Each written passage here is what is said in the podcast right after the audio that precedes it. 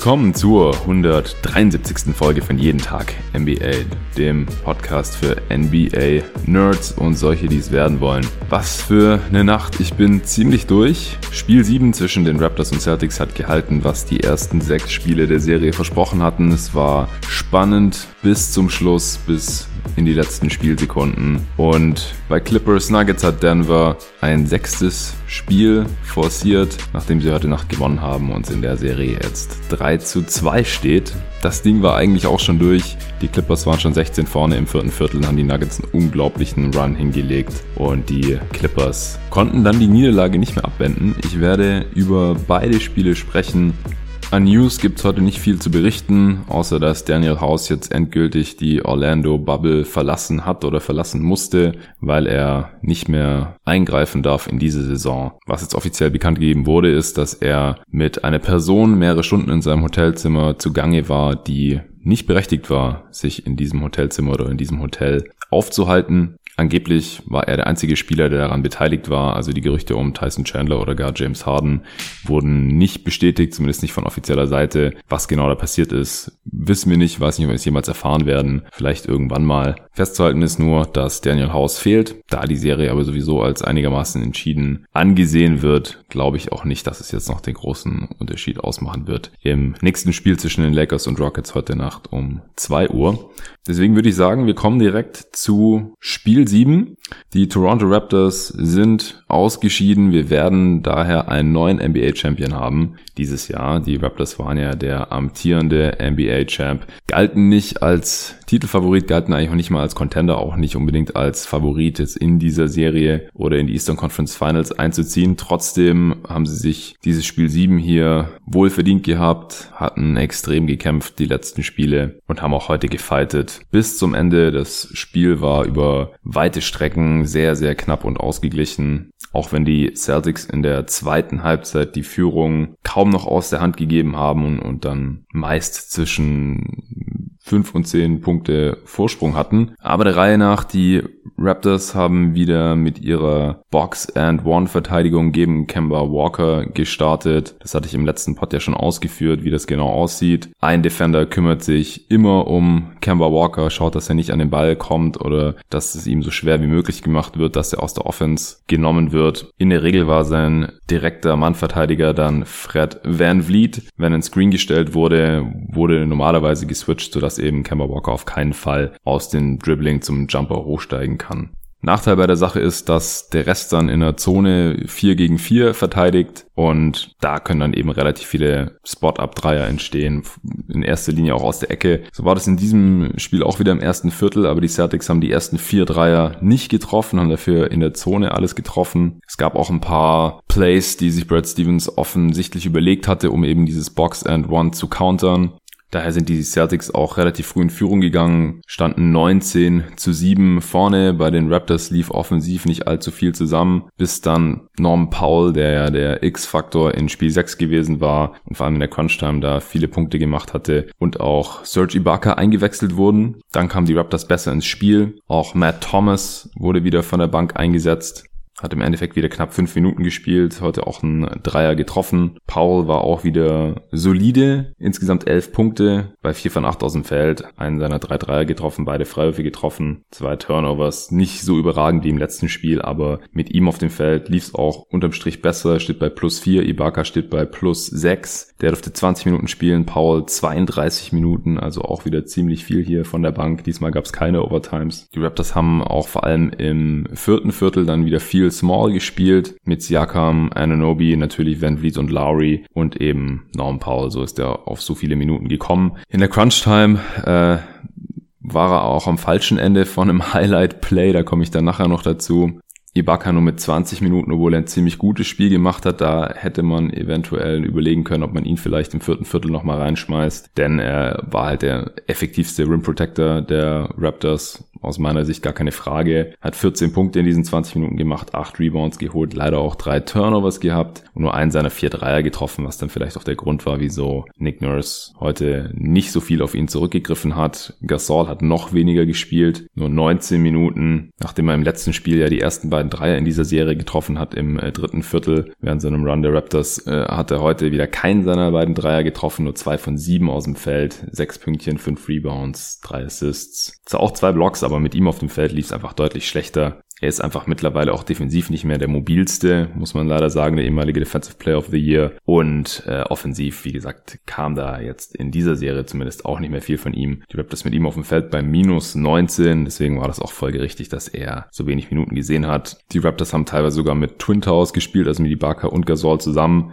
Also insgesamt haben die deutlich mehr als nur acht Minuten ohne Big gespielt, also ihren Small Ball gespielt, den ich gerade schon angesprochen habe, als man hier vielleicht denkt, wenn man auf den Boxscore schaut und halt sieht, dass die beiden beiden zusammen fast 40 Minuten gespielt haben. Da sie auch nebeneinander gespielt haben, weiß nicht, drei, vier, fünf Minuten, äh, gab es auch, gab es deutlich mehr Small Ball. Für die Raptors die Raptors konnten dann äh, zum Ende des ersten Viertels aber noch aufholen und dann sogar in Führung gehen, 27 zu 26, auch weil sie ein paar Dreier da noch getroffen haben. Jason Tatum auf Seiten der Celtics, der Mann des Spiels, der hat auch direkt im ersten Viertel losgelegt wie die Feuerwehr, hatte nach knapp zwölf Minuten schon neun Punkte, sieben Rebounds und vier Assists. Am Ende des Spiels 29, 12 und 7 ist damit auch erst der oder ist der zweitjüngste Spieler äh, nach Kobe Bryant, der mindestens 25 Punkte, 10 Rebounds und 5 Assists auflegt in einem Playoff-Spiel oder in einem Spiel 7. In einem Spiel 7 war's. Und da ist ja Tatum auch noch ganz gut drüber mit seinen 29, 12 und 7. Effizienz könnte auch noch ein bisschen ausbaufähig sein. Nur 7 seiner 10 Freiwürfe getroffen, 9 von 23 aus dem Feld, aber 4 von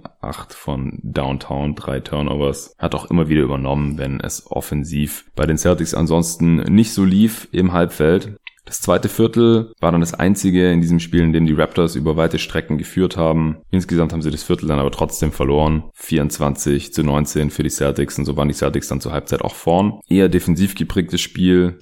Bei einem Endstand von 92 zu 87 kann man sich das schon denken, das ist ja oft so bei Spiel 7. Wir hatten ja auch schon höhere Scores oder effizientere Spiele in dieser Serie, aber in Spiel 7 ist es dann meistens so, dass die offensive Effizienz der Teams in den Keller geht. Die Spieler müssen viele Minuten spielen, haben vielleicht auch in den vorigen Spielen schon viele Minuten abgerissen, wie es jetzt in der Serie auch der Fall war. Die haben ja erst vor 48 Stunden Double Overtime Spiel rausgegrindet und zur Halbzeit eben auch die Celtics haben geführt mit einem Offensivrating von 102. Die Raptors hatten nur eins von 96. Die sind jeweils äh, aber deutlich unterschiedlich zu, zustande gekommen gewesen. Die Raptors haben immer wieder den Ball verloren, was sie ja im Spiel 6 ganz gut unter Kontrolle hatten. Da hatten sie zur Halbzeit nur ein Turnover. Heute waren es schon 10. Die Celtics nur halb so viele. Dafür haben die Celtics ihre ganzen offenen Dreier nicht getroffen. Die hatten schon 22 Dreier hochgejagt, haben nur fünf davon getroffen zur Halbzeitpause. Was auch daran lag, dass Jalen Brown nur ein von sechs geschossen hatte. Smart hat nur zwei von sieben getroffen. Das hatte ich ja am Ende des letzten Pots auch noch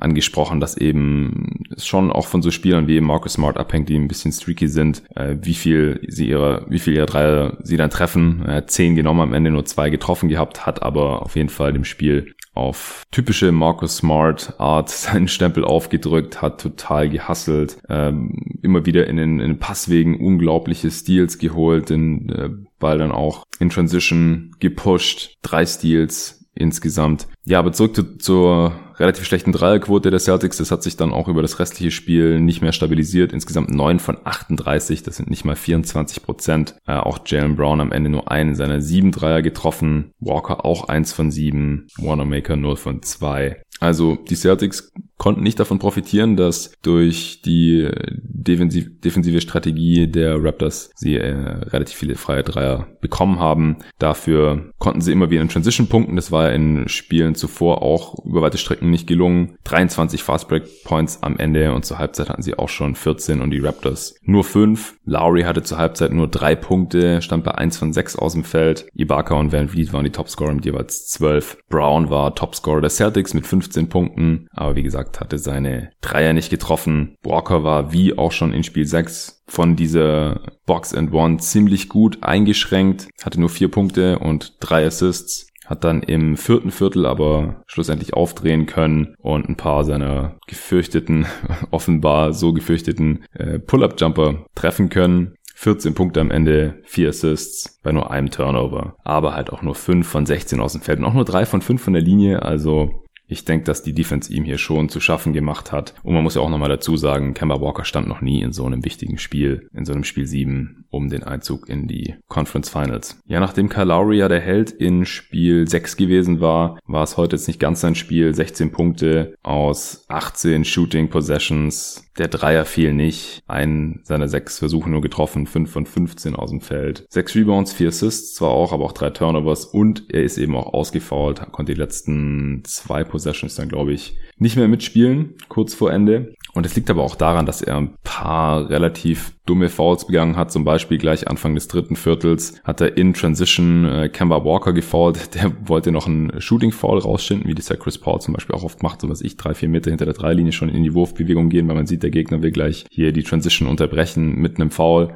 Äh, hat er nicht bekommen, aber es war dann halt ein Foul für Lowry und eben eins mehr, was ihm dann am Ende eben auch zum Verhängnis geworden ist. Denn er ist eben in der Crunch Time nach wie vor eine der ersten Optionen, auch wenn er keine klassische Go-To-Option ist. Dafür ist er einfach ein bisschen zu klein und sein Pull-Up-Game dann doch nicht gut genug oder er allgemein als Scorer nicht ähm, stark und explosiv genug. Deswegen werden ja noch immer wieder Plays gelaufen, wie dann halt zum Beispiel ein OG Ananobi einen Clutchshot reinmachen kann oder ein Fred Van Vliet. Aber äh, hätte auf jeden Fall geholfen, denn die letzte offensive Possession der Raptors, die war nicht besonders schön. Dazu komme ich dann gleich noch. Im vierten Viertel haben sich dann noch ein paar Sachen ereignet, die dann eben wichtig waren für die äh, alles entscheidende Crunch-Time. Wie gesagt, äh, Kemba Walker hat angefangen, äh, ein paar Jumper zu treffen. Gleich Anfang des ersten Viertels hat er einen Catch-and-Shoot-Dreier getroffen, was äh, seinem Selbstbewusstsein sicherlich gut getan hat. Die Celtics haben auch direkt von Anfang des vierten Viertels mit der Starting Five gespielt. Wahrscheinlich hätte, hatte Brad Stevens eigentlich vor, die wieder komplett durchspielen zu lassen, wie eben auch schon in Spiel 6. Aber Daniel Theiss hat eben sehr früh schon sein fünftes Foul da kassiert. Und das hat der ganzen Sache dann eben so einen Strich durch die Rechnung gemacht. Letztendlich hat dann Grant Williams, also kurz hat Robert Williams noch gespielt. Äh, dann hat sich Stevens aber relativ schnell für Grant Williams entschieden, weil der eben in der Defense schon der deutlich solidere Spieler ist, obwohl er ein Rookie ist, macht einfach sehr viel weniger Fehler und er hat auch wirklich einen guten Job gemacht, vor allem in der Defense. Offensiv hat er am Ende zwei wichtige Freiwürfe vergeben, aber ansonsten hätte er den Job eigentlich nicht viel besser machen können und es ist schon heftig als Rookie in einem Spiel 7 äh, in der zweiten Playoff-Runde dann in der Crunch-Time komplett durchzuspielen. Das war schon nice. Also Thais kam noch mal rein, hat dann aber auch sein sechstes Foul bekommen. Übrigens das fünfte und das sechste Foul, beide von Kyle Lowry, von wem sonst, angehängt bekommen. Ansonsten hat sich Jalen Brown noch im vierten Viertel verletzt gehabt, in einem Fast Break äh, ist gezogen. Ähm, Siakam kam von hinten, hat in die Luft leicht geschoben.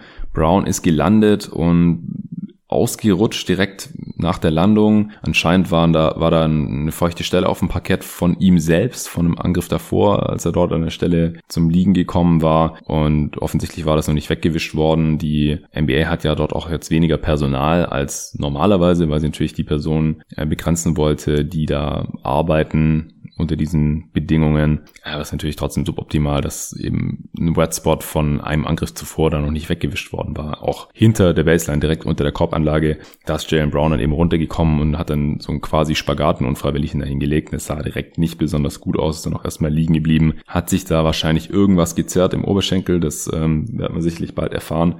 Konnte dann zum Glück aber noch weiterspielen nach dem Timeout, aber war schon sichtlich angeschlagen. War einfach nicht mehr so explosiv und flott unterwegs, wie man das von ihm gewohnt ist. Hat dann auch erstmal ein Airball aus der linken Corner geschossen.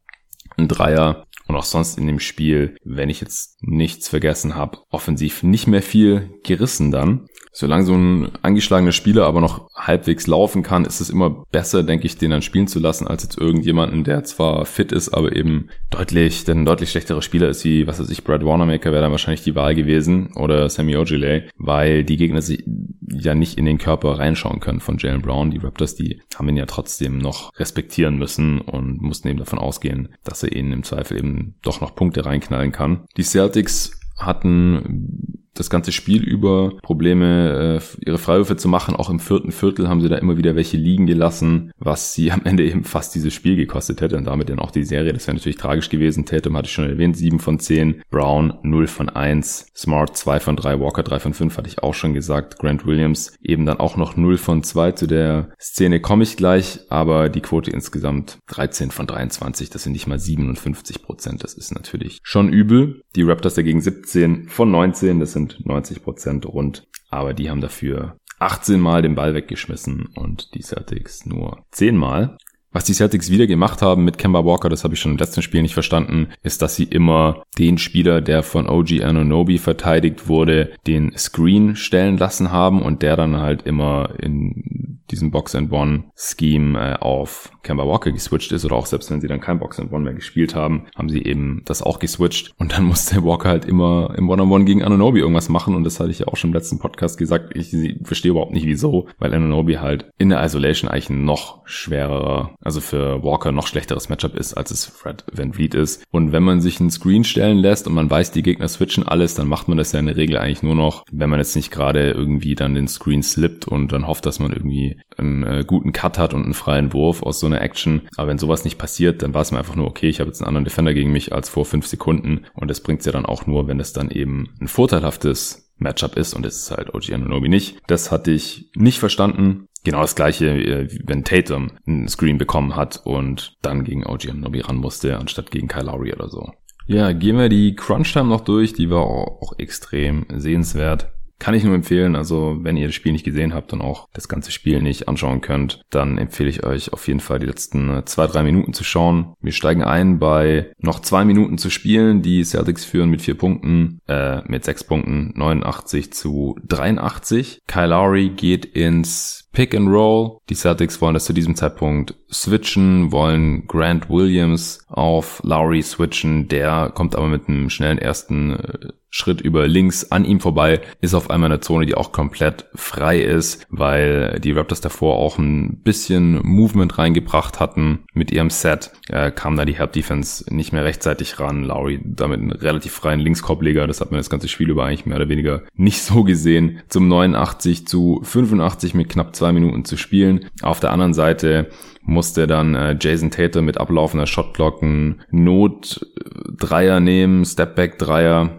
vom rechten Flügel, der nicht drin war, der wäre zu dem Zeitpunkt vielleicht schon die Vorentscheidung gewesen zum 92 zu 85 mit noch 1,34 auf der Uhr. War aber nicht drin. Dann ist Daniel Theiss wieder eingewechselt worden, war aber ganze elf Sekunden nur drin, weil Kyle Lowry direkt wieder über links gezogen ist, am Ring auf Theiss getroffen ist, der keine richtige Verteidigungsposition hatte und ihn dann eben gefault hat. Das war dann sein sechstes Foul, musste direkt wieder raus. Grant Williams kam wieder rein. Lowry hat beide Freiwürfe reingemacht bei 1,21 auf der Uhr zum 89 zu 87. Auf der anderen Seite hat Jason Tatum wieder versucht, es zu richten wurde von Siakam an der Dreierlinie verteidigt. Nicht nur OG Ononobi hat einen guten Job äh, in Isolations gegen Tatum gemacht, auch Siakam über weite Strecken, wie ich finde. Offensiv war Siakam wieder zum Vergessen, will ich an der Stelle hier noch angemerkt haben. Aber hier in der Szene äh, hat er auf jeden Fall Tatums Drive erschwert. Äh, Anunobi kam auch noch zu Help am Ring. Deswegen war der Korbleger von Tatum dann nicht drin. Eine Minute, drei Sekunden noch zu spielen. Siakam holt den Rebound, passt direkt nach vorne. Paul pusht den Ball in Transition, versucht frühzeitig abzuschließen. Bei noch einer Minute auf die Uhr wäre es der Ausgleich gewesen zum 89 zu 99. 80, aber Mark Smart hatte was dagegen, kam von hinten eingeflogen, hat es super getimed und hat ihn ans Brett gepinnt. Chase Down Block, jetzt schon ein ikonischer Moment für alle Celtics-Fans wahrscheinlich. Ich habe auf Twitter auch schon diverse Fotos davon gesehen, also war wirklich ganz starkes Play von Mark Smart hier mit dem Chase Down Block gegen Norman Powell. Bei noch einer Minute zu spielen hat er hier den Ausgleich verhindert. Im Angriff hat Kemba Walker diesmal den Ball, kommt auch in die Zone gegen Ende der Shot Clock, spielt einen unglaublichen Wraparound-Pass um Pascal Siakam herum, der den Ring beschützen möchte. Der Ball landet bei Grant Williams, dem Rookie, der da zum Korb gecuttet ist, den Pass von Kemba Walker bekommt Lowry kommt von hinten reingeflogen, will auf den Ball gehen, will quasi den Pass deflekten, denke ich mal, oder den Ball irgendwie rausschlagen, trifft den Ball aber nicht, sondern er zieht Grant Williams Arm nur mit runter, der Geistesanwesen direkt hochsteigt und so hat es Shooting Foul bekommt und dann eben für zwei Freiwürfe an der Freiwurflinie steht. Ich hatte vorhin schon gesagt, dass Grant Williams eigentlich einen ganz guten Job gemacht hat, vor allem äh, defensiv, aber die Freiwürfe hier, die hat er dann eben, wie gesagt, leider nicht getroffen, was aber nicht so schlimm war, denn Jason Tatum kam von der Dreilinie reingeflogen, hat den Offensivrebound geholt und noch einen Foul gepfiffen bekommen, also für ihn und durfte dann auch direkt an der Linie, hat auch nur ein von zwei getroffen, aber so war es dann wenigstens ein Drei-Punkte-Vorsprung zum 90 zu 87. Noch 32 Sekunden zu spielen. Die Raptors haben also Zeit, hier noch einen guten Dreier rauszuspielen. Das Problem ist nur, Lowry, wie gesagt, mit sechs Falls guckt er von draußen zu. Und äh, was machen die dann? Red Van Vliet bekommt den Ball auf der rechten Seite, wird von Jalen Brown verteidigt. Gegen den zieht er natürlich nicht viel Land, selbst gegen den angeschlagenen Jalen Brown. Dann kommt Ibaka hoch, der mittlerweile eingewechselt wurde um einen Screen zu stellen, wenn die Raptors das jetzt weiterhin so verteidigt hätten, wie äh, die Celtics das weiterhin so verteidigt hätten wie bisher, dann äh, hätte Ibaka wahrscheinlich einen schönen freien Pick-and-Pop-Dreier bekommen, aber natürlich in der Situation alle spätestens switchen sie das. So wurde dann Grant Williams auf Van Vliet geswitcht. Der ist immer noch am rechten Flügel, versucht sich irgendwie frei zu dribbeln, es gelingt ihm nicht und nimmt einen Pull-up Step-back Dreier über Grant Williams, der aber extrem gut contested ist. Ich weiß nicht, vielleicht war er sogar am Ball dran. Jedenfalls ist der Wurf von Van Vliet so geschätzt zwei Meter zu kurz. Brown holt den Rebound, passt zu Kemba Walker, der wird gefoult und geht an die Freiwurflinie, trifft beide Freiwürfe zum 92 zu 87. Fünf Punkte vorne, 7,9 Sekunden auf der Uhr. Siakam hat nochmal einen Dreier genommen, nicht getroffen. Und somit war das Ding dann durch. Die Celtics gewinnen Spiel 7. Airball war das sogar von Siakam übrigens.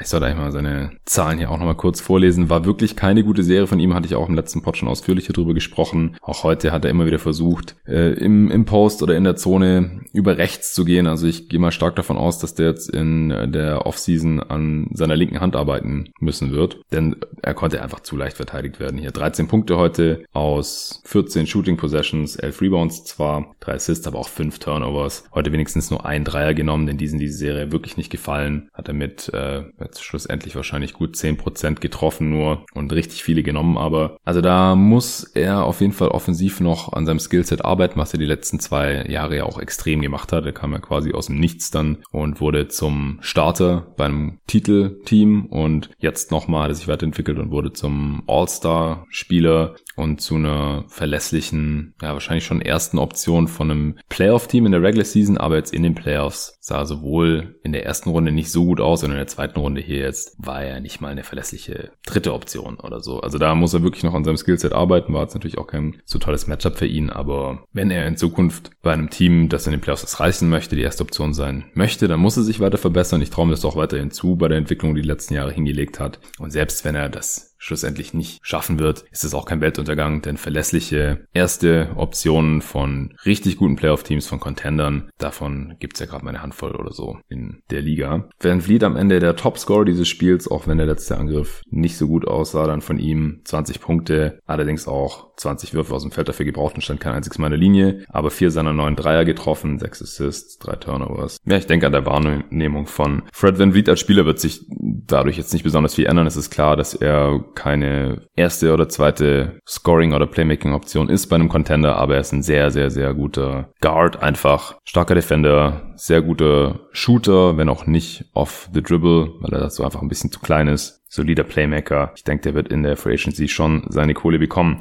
Ja, das war's äh, für die Toronto Raptors in dieser Serie hat schlussendlich witzigerweise kein einziges Mal das nominelle Heimteam jetzt hier einen Sieg geholt. Wäre ja jetzt hier äh, heute auch ein Heimspiel der Raptors gewesen für Spiel 7. Sie hatten ja die bessere Bilanz in der Regular Season geholt. Also es zeigt sich so ein bisschen, dass jetzt hier spätestens in diesem Playoff-Setting zumindest, nachdem das ja in den Seeding Games noch ein bisschen anders war, es eigentlich keinen Unterschied mehr macht, wer jetzt hier nominell das Heimteam oder das Auswärtsteam ist. Und das ist ja in der NBA-Geschichte immer anders gewesen. Da waren ja die Heimteams in Game Sevens immer stark favorisiert. Ich weiß nicht, irgendwas mit 80 Prozent oder so haben die, glaube ich, gewonnen in Game Sevens.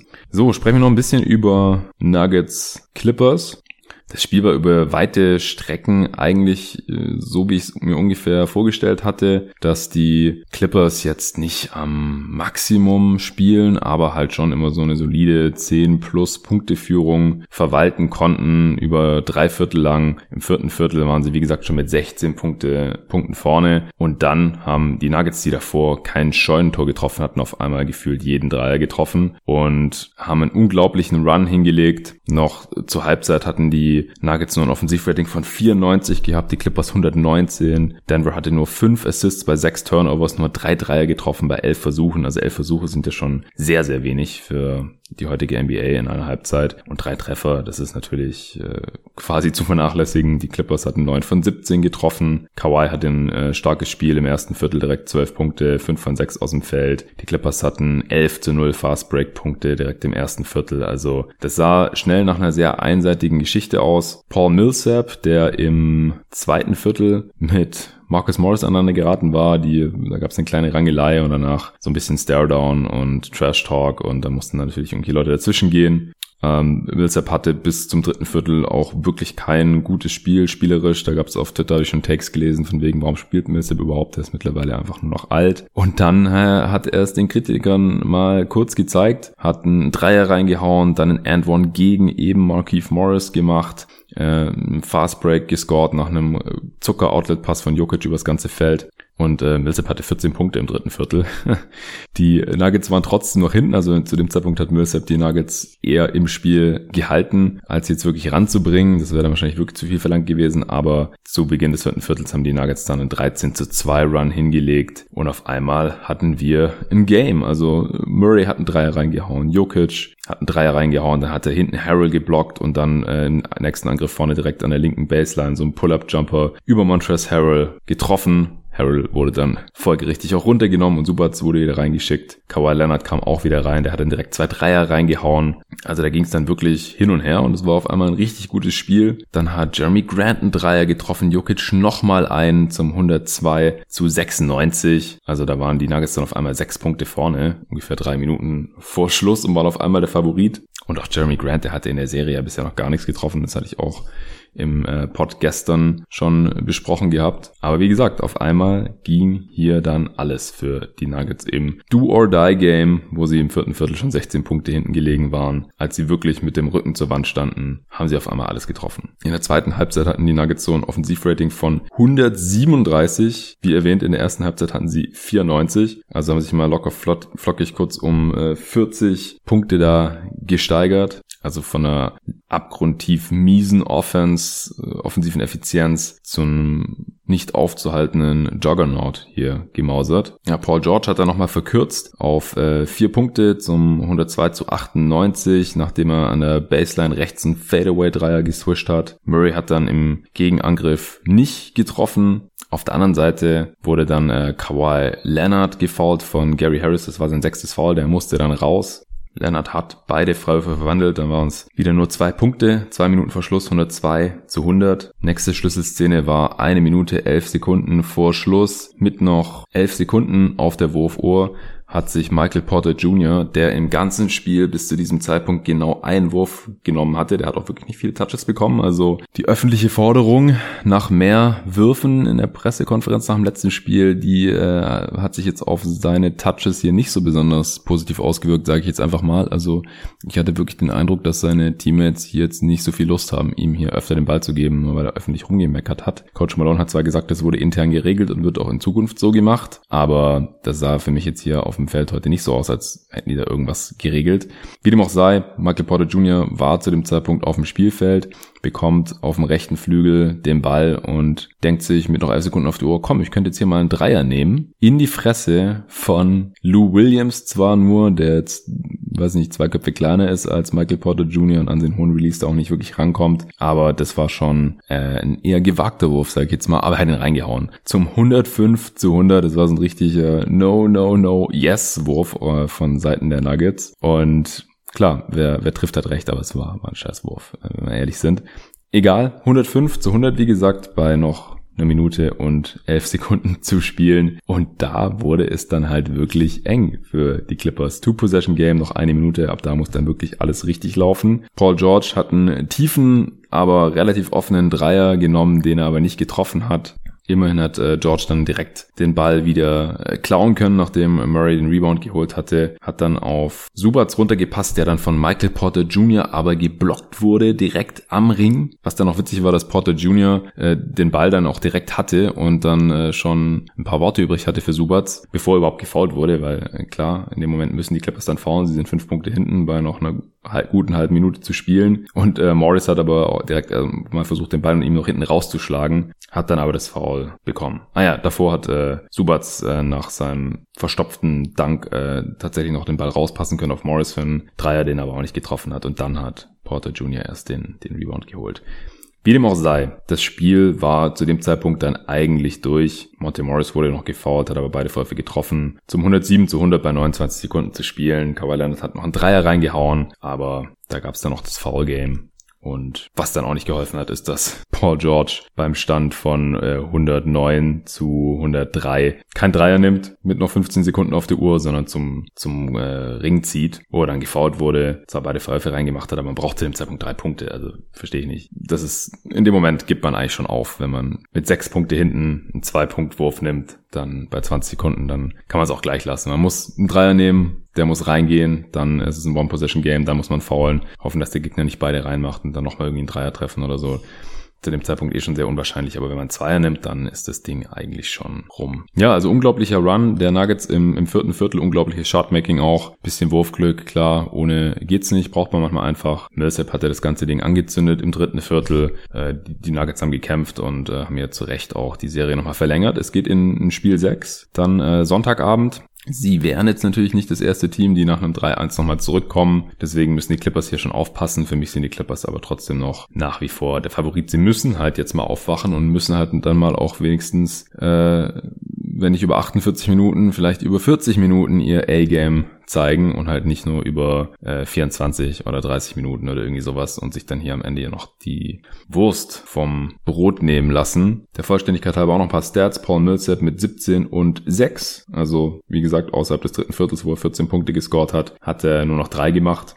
Jeremy Grant heute mit 10 Punkten, 5 Rebounds, zwei seiner 5 Dreier getroffen. Jokic mit 22, 14 und 5, allerdings auch 6 Turnovers. Also war es nicht sein, sein bestes Spiel. Auch nur zwei seiner vier Freiwürfe getroffen, zwei von sechs von Downtown. Das äh, kann er auch effizienter. Jamal Murray oh, ebenfalls 26 Punkte, aber auch 26 Shooting Possessions dafür gebraucht, obwohl er fünf seiner sieben Dreier getroffen hat, acht Rebounds, sieben Assists bei nur einem Turnover, das ist ziemlich gut damit auch Topscorer der Nuggets. Michael Porter Jr. mit sieben Punkten und einem Field Goal und das ist eben dieser Dreier, den ich gerade beschrieben habe. Gary Harris mit sieben Punkten und starker Defense, sonst hat keiner mehr nennenswert gescored bei Denver. 12 von 27 von hinter der Dreilinie letztendlich und die allermeisten dieser Dreier kamen eben während dieses Runs im vierten Viertel. Bei den Clippers Kawhi mit einem sehr guten Spiel, 36 Punkte bei starker Effizienz, 9 Rebounds, 4 Assists, 3 Turnovers, gute Quoten. Paul George hatte auch ein gutes Spiel mit 26, 6 und 6, aber ansonsten kam halt nicht mehr viel, ja.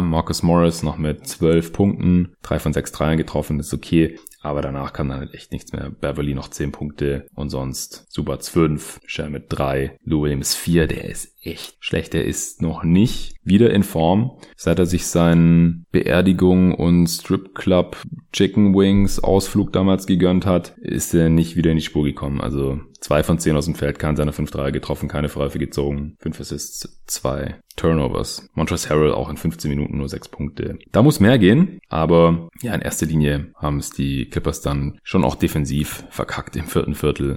111 zu 105 für die Nuggets. Bin gespannt, ob die Clippers es dann im sechsten Spiel zu Ende bringen können und in die Western Conference Finals einziehen, wo vielleicht dann schon die Lakers warten. Die spielen jetzt wie gesagt heute Nacht. Spiel 5 gegen die Rockets minus Daniel House. Ich denke, ich werde mir das Spiel live anschauen. Hängt ein bisschen jetzt noch von meiner Abendplanung heute hier ab. Ich gehe davon aus, dass ich aber nicht direkt einen Pod danach aufnehme am Sonntagmorgen, sondern erst wieder Montagmorgen aufnehme nach Clippers Nuggets Spiel 6 Eastern Conference Finals gehen erst später los, wenn ich es richtig im Kopf habe.